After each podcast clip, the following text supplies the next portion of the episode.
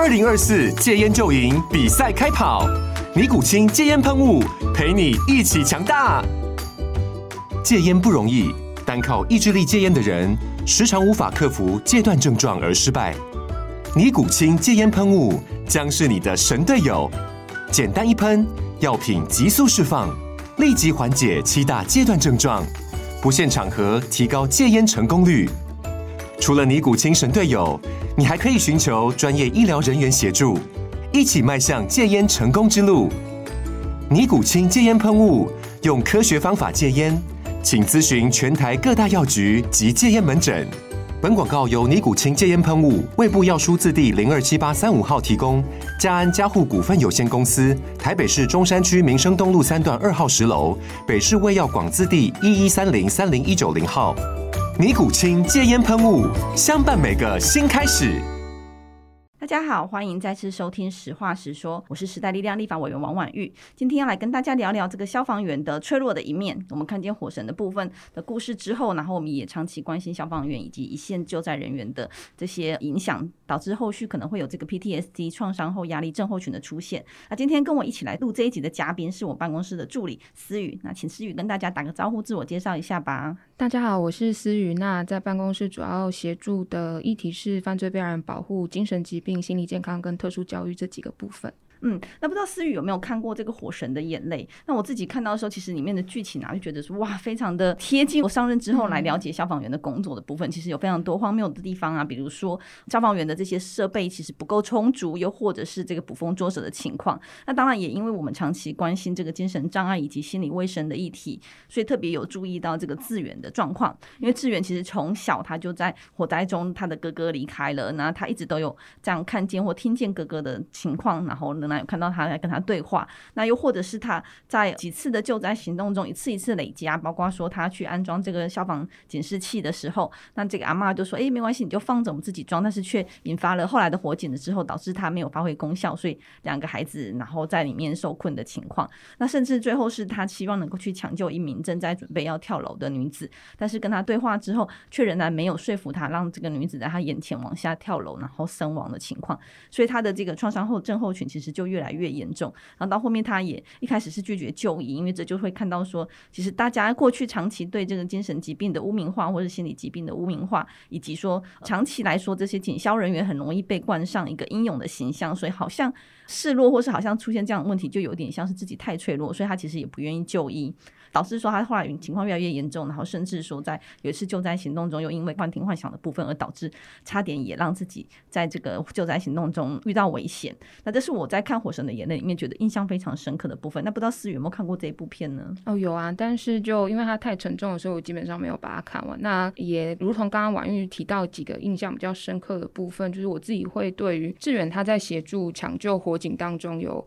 救了一位已经没有办法自理生活的一个阿嬷。那那那个阿妈其实是后来跳楼轻生的一位前姓女子的妈妈，就是刚刚那个跳楼的女子的妈妈。对，然后我觉得像志远这样子的助人工作者来说，当曾经让他协助过的个案。到后面可能直接询问志远一个问题说，救那些人的时候，你有想过这些人想要被你救活吗？这样子的一个质问，其实对助人工作者来说，那是一个非常大的价值冲突。然后包含说，因为志远本身是消防员，所以其实当他穿上就是消防的相关的装备的时候，他其实是在执行国家的勤务，就是要救人。所以基本上他必须要非常理性，然后非常精确的去判断说火场里面的各个状况，以救人为第一优先去执行他的勤务。那当就是这位前线女子在跳下去之前提到这样子的状况的时候，志远后来他对于这件事情，他几乎是在心里面没有办法跨越这个难关，所以他后来会发生的一些蛮明显的一个症状，就是说他可能没有办法经过事发现场。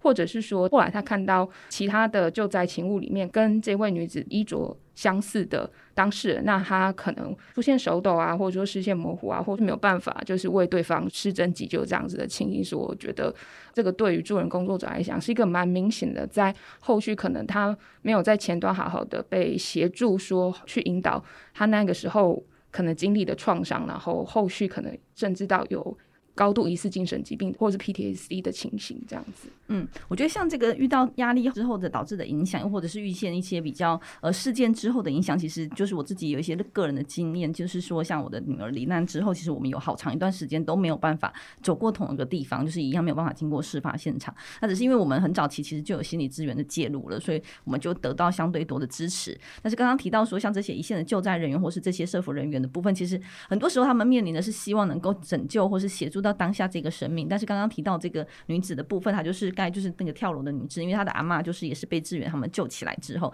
但是这个呃年轻女子她其实有长期照顾这个阿嬷的压力，所以导致她后来遇到种种的情况，然后所以导致她没有办法失去了求生意志，想要来寻死。所以其实她问这个问题的时候，对这个消防员救起这个阿嬷的当下，她其实觉得自己做对了。但是当这位女子在问她的时候，她就会怀疑说：“诶，那自己到底做的事情是正确的还是错误的部分？”所以像很多时候，像这样一个一个个案，其实对。消防员来说，可能都是一次一次的压力的累积，或是一次一次的去怀疑到自己工作的价值等等的部分。那刚刚我们一直提到的是这个 PTSD 的部分，是不是也请思雨先跟大家说一下？因为不太知道说听众朋友知不知道什么是 PTSD？那 PTSD 可能会有哪些状况呢？应该如果遇到的话，怀疑自己有的话，可能该怎么做？哦，那这个部分，因为 PTSD 它其实是一个相对已经比较末端的一个结果。那我们之前有就是跟消防员工作权益促进会的理事长黄玉祥理事长，他曾经有提过说，他在火警甄嬛之后，就是他的同侪就是在火警中就是死亡之后，他的后续的状况，他可能没有办法独自一个人洗澡，或独自一个人睡觉，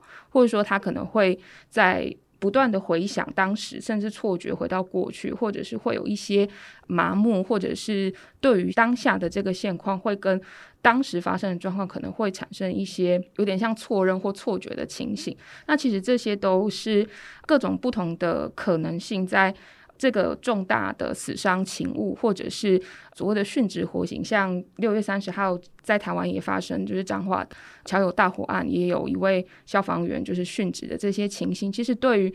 黄理事长还有提到说，留下来的人其实也会有很多的课题必须要去面对。那 PTSD 刚刚提到这种种的每个甄嬛的消防员或者是家属都有可能会发生这样子的一个蛮辛苦的一个过程跟就是症状这样子。嗯，对，所以像这个过程之后，其实我知道有一些消防员，他们其实是有意识到自己有这个情况。嗯、那我们现在真姑且不谈说他们有意识的情况下，那有一些消防员他们有意识到，也希望来求助。但是呢，在过往我们在接到的陈情啊，有时候啊，就是因为可能他们的长官或是他们的前辈其实不了解这个状况，所以会认为说啊，你可能没有什么严重啊，其实也不太需要相互的协助啊，所以甚至会说啊，你就是太草莓族啦，没有办法承受这样的压力。所以他们有时候在求助的情况下，不但没有办法得到支持，可可能会再次被打压，所以这是其实我们很不乐见的状况。尤其是我们也看到说，在之前的这个普悠玛事故里面，曾经就有消防员疑似是因为这样的情况而导致过度的 PDSD 而走上死亡的这这样子的遗憾。所以我们很希望是不要让这样这件事情发生。所以我们会看到的是，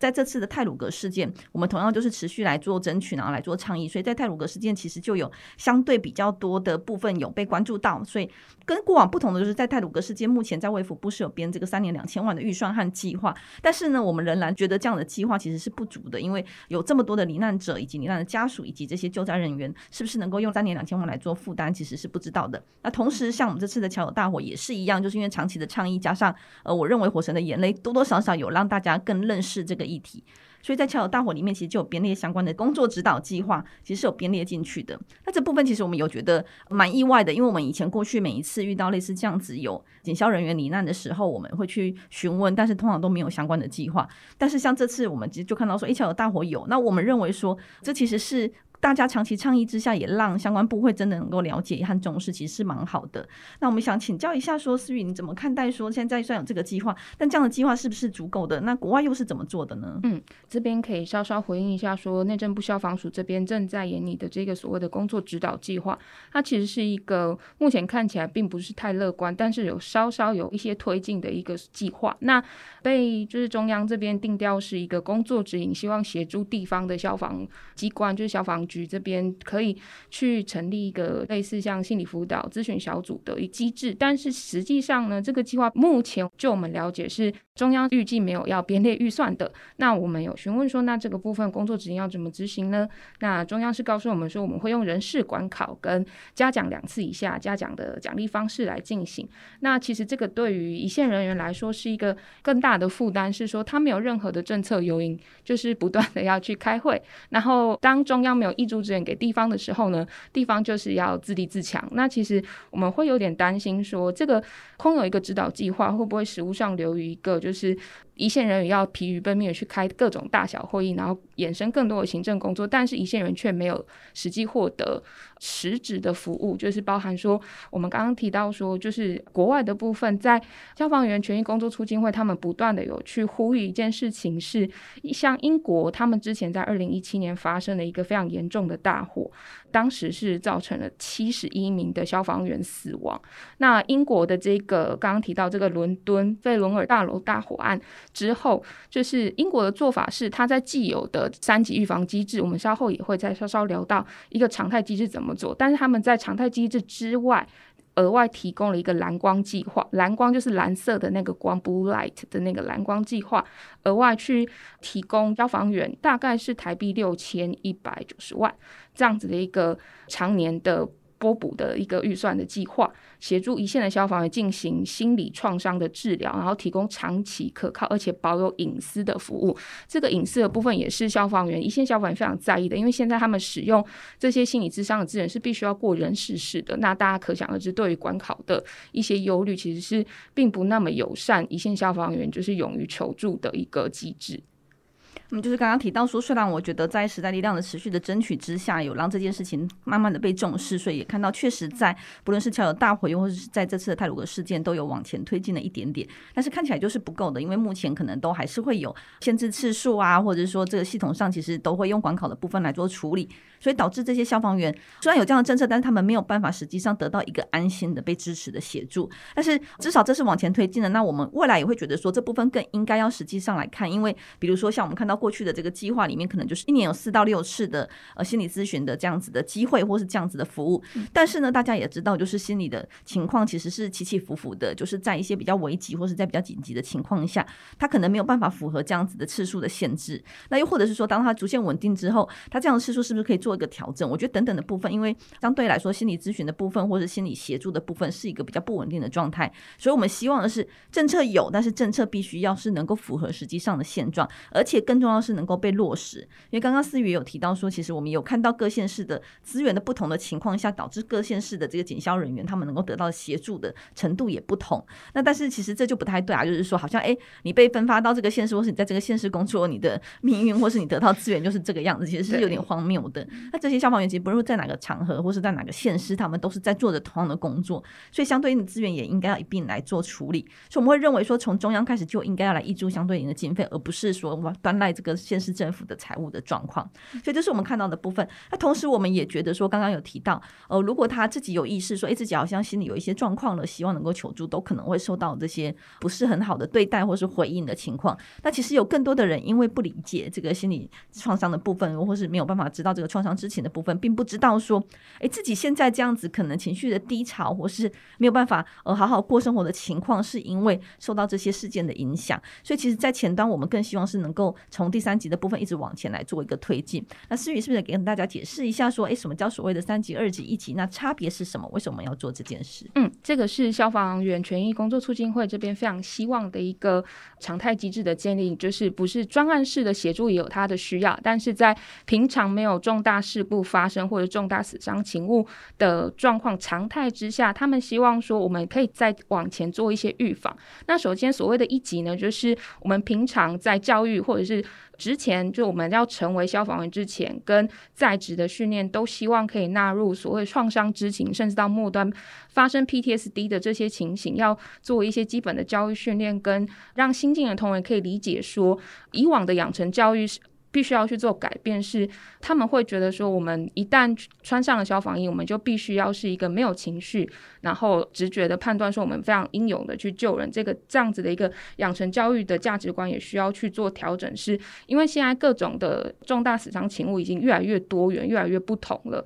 那其实消防员这边 PTSD 或者是前端的创伤知情的一些前端的告知，包含说这里的告知也包含危险的预知，就是我今天应依照各种不同情形的勤务性质，例如说最常出现的火警的救灾，到重大死伤情务像太鲁阁事件，或者是说打捞尸体、打捞浮尸，或者说各种不同类型情务，它可能会受到的冲击，其实是。尽可能希望尽可能的在事前出勤之前，可能透过学长或学长或学姐，或者是消防队里面比较资深的同仁，或者是搭配比较专业的心理师来做一个常态的定期辅导，告诉他们说，这些类型都有可能在现在这个当今的台湾社会里头可能的救灾勤务。那你可能在后续会发生什么样的情形？那接着到后续他在二级的部分是他出勤之后。就是他还是会难免还是会觉得说，哎，我还是受到了某种程度的影响。然后急诊同仁会希望有一个类似我们去急诊室会有一个减伤的制度，去确认说每一位同仁他出勤之后的状态，哪一些人可能状况比较严重，哪一些人状况其实还好，去做类似就是减伤分类的制度，然后把状况可能比较辛苦的同仁，就是可能。协助有相应的辅导，或者是团体智商，甚至个个别的心理智商，然后到最后最后比较末端，刚好提到比较紧急的介入，就是事后的部分。那除了泰鲁格事件后续有一个所谓心理重建计划之外，其实他们有提到一个状况，是在消防员的职场里头，他们其实有一些同仁，他是最后最后真的非常辛苦，他离开了工作岗位。他可能后面因为一些情绪上的困扰，或者说严重的 PTSD 的这些情形，他可能前面先稍稍可能请假或者请病假，然后到后面可能留职停薪，他到到最后其实是有部分的同仁，消防员权益工作促进会有告诉我们说，有一些同仁就再也没有回到工作岗位上了。那他们其实会觉得这样子的同仁其实是需要。更专业的心理治疗跟就是精神医疗的相关资源，去协助他慢慢的走出刚刚提到他所经历的这些重大死伤的目睹，或者说他实际经历的这个过程，或者同替的同仁离开了这样子的一个情形，呃，慢慢协助他恢复工作岗位上面，这样子的一个三个层次的。制度设计是一个职灾防护的心理支持制度，那这是我们台湾现在对于消防员的心理支持制度没有建立起来，非常需要就是内政部消防署我们的中央一起来协力把这个东西做起来。嗯，刚才提到这个三级的部分，就是说在事情发生之后也造成了心理的影响之后，我们该怎么样来做一个协助？那这部分其实不只包含了在救灾现场面对到这些意外的离开的部分啊，像刚才提到这个跳楼的女子的部分，那其实同时还有很多时候是面对自己同梯在救灾现场罹难之后的这个心理的影响，其实都是必须要来做协助的。那这样协助可能也不是短期的，有时候是其实会需要比较长远来确认他是不是有恢复到原本的生活状态。那我们希望能够往前做的就是刚才提到第一个阶段，说我们有没有可能在救灾之前，或者是在执勤之前，能够给予相对应的协助？那这样的好处其实也是能够让他们能够稍微知道自己可能遇到什么样的状况，而有所心理准备，而避免掉后续产生问题的可能性。那像是这边就举两个例子，第一个例子就是在《火神的眼泪》里面，其实同时也有演到这个部分，就是说这个菜鸟们他们要去救灾，还要去打捞尸体的时候，其实那个尸体在水里面泡久，其实是那个样子和呃味道，其实都是还蛮震撼的。就是蛮让一般人没有办法想象或是接受，所以他其实，在救灾现场，他就犹豫了，然后迟疑了一下，到底该不该去往前？因为对一个菜鸟来说，我觉得要面对这样的情境，其实是非常辛苦的。那其实同样的事情上，也真实的发生在我们的社会当中。那我有个朋友，他因为刚下部队，那他的同梯就是分配到这个宜兰花莲这边的消防局这边，所以在泰鲁格号事件发生的时候，也是第一时间就被分派到说要到现场去救灾。但是呢，其实以现在这些替代役的这些役男来说，其实他们并没有很多的。之前的训练，然后成成功领完就派到部队去，就是派到到这个消防局去了。然后一下子就立刻才上任没几天，刚做开始没几天就必须要派到这样的现场。那其实泰鲁格号的事件发生的时候，因为这次是非常重大的死伤，然后呃人数非常的众多，然后加上因为这样强烈的冲击，是其实现场是蛮多这种零散的尸块的情况。所以其实对这个消防员来说，一个菜鸟来说，看到这样的情况，他后续其实就当下他就受不了，就开始吐啊等等的情况，其实都是非常辛苦的。然后所以我们也会。回问说，诶，那他在去救灾之前有没有人告诉他可能会看到什么么样的场景，可能会遇到什么样的情况，请他先做好心理准备，或是让他自己能够有自己舒缓一下自己的心情的压力的部分，其实都是没有的。所以其实这样子就有可能导致说，他看到现场时候那个突然的震撼，让他心理的压力以及心理的承受是非常严重的，所以才会认为说，呃，我们看到国外也一样的，就是这样的计划其实不是只有三级，我是更应该往前做，避免这样子的事情的发生。也因此，我们才会倡议说，呃，不只是三级，就是当他变成有 PTSD 之后的协助，更应该是如何避免他产生这样子的状况，所以才会从我们往前到二级，往前到一级，到这个之前的预防啊，之前的教育训练，不只是心理层面的，还有救灾层面的部分，都应该让他们知道，又或者是在创伤知情的部分，也应该要知道，因为过去其实有一些人可能根本不知道自己有这样的症状，所以其实也不懂得求助或是求就医，所以而导致呃延迟了这样子协助的时间，其实也是我们非常不希望看到的。所以在这边虽然说，呃，我国现在是有试图往前推进一些些，在三级的部分有多做了一点点，比过去几年好很多。但是仍然是非常不充足的。长期来说，我们还是希望能够往前推进到二级、一级的部分都能够全面性的来做涵盖，才有可能避免掉后续的情况的发生。必须要投入更多的资源，这是我们一直在看到的部分。那不知道思雨这边有没有什么要补充或者再跟大家说明的呢？嗯哦，因为我们今天谈的内容可能相对比较沉重一些些，那也许就是听众大家可能各位伙伴可能会觉得说，那我们可以一起做些什么这件事情？那我们会就是蛮希望说，大家如果不管是看了《火神的眼泪》，或者是有稍稍听身边的朋友谈起这些事情的时候，就不妨大家手边可以就是如果有使用脸书的话，可以搜寻“抢救消防员”这五个字，然后这个是消防员工作权益促进会的脸书，因为消防员现在在台湾，他是。被定义为是公务人员，但是在台湾公务员是没有办法组工会的情况底下，消防员的劳动三权三个权益其实都很难被好好的就是重视。所以这一次，不管是桥友大楼大火案，或者是因为火神的眼泪，大家开始。看见消防员的救灾现场到底长什么样子，会发生什么样的情况？那对他们来说，他们脱下这些消防衣装备之后呢，他们其实就是跟我们一样，都是一般人。那如果说我们愿意一起支持，就是呃消防员组工会这样子的一个联署的话，可以大家可以到这个抢救消防员的脸书去稍稍按个几下，就是就可以一起来就是倡议这个消防员的工作权益跟他们的心理支持资源。嗯，对啊，就是在中央的部分有时代力量的我和邱显之，其实我们都长期有在争取消防员的权益的部分，不只是在设备方面的经费，又或者在心理支持的部分相关的预算编列以及相关的计划，都应该要尽可能的往前推进之外，也很需要大家一起来做努力，因为政府其实要做事情非常多，那往往都是有民意的部分，他比较愿意做，所以我觉得在这次的桥友大火案，其实我们当初询问的时候，觉得有一点点惊讶，因为我们本来预期一定是询问之后又给我们一些很客套，然后很言之无物的内容，但是却也蛮惊讶，说，哎，他们其实已经有在做了。显见就是真的有，因为这样子，大家持续的关注，以及说大家持续的在看待这个议题的重视的情况下，让政府也听见了这个声音。所以我觉得，除了在中央有我们的努力之外，其实也很需要大家一起来做推进。所以也希望大家能够未来在消防员在倡议他们的工作权益的时候，也能够给予他们一些些的支持。我们希望给予他们的不只是从呃外部呢，也能够到内在。因为刚才提到说这些光是设备啊，光是这些该做的勤务啊，其实都非常的不明确，或者是说有一些呃设备。设备不足的情情况，甚至设备损伤损坏的情况，其实都是实际上存在的。那到内在的支持的部分，也应该要一并，因为它其实是真的是我们我们的打火英雄啊，就是来救抢救很多的生命，来协助大家的生活的部分。所以，我们真的也应该要同时给他们一些支持。好哦，那今天时间差不多了，我们就在这边跟大家说哦，拜拜。那下次也记得继续收听我们的实话实说，拜拜，拜拜。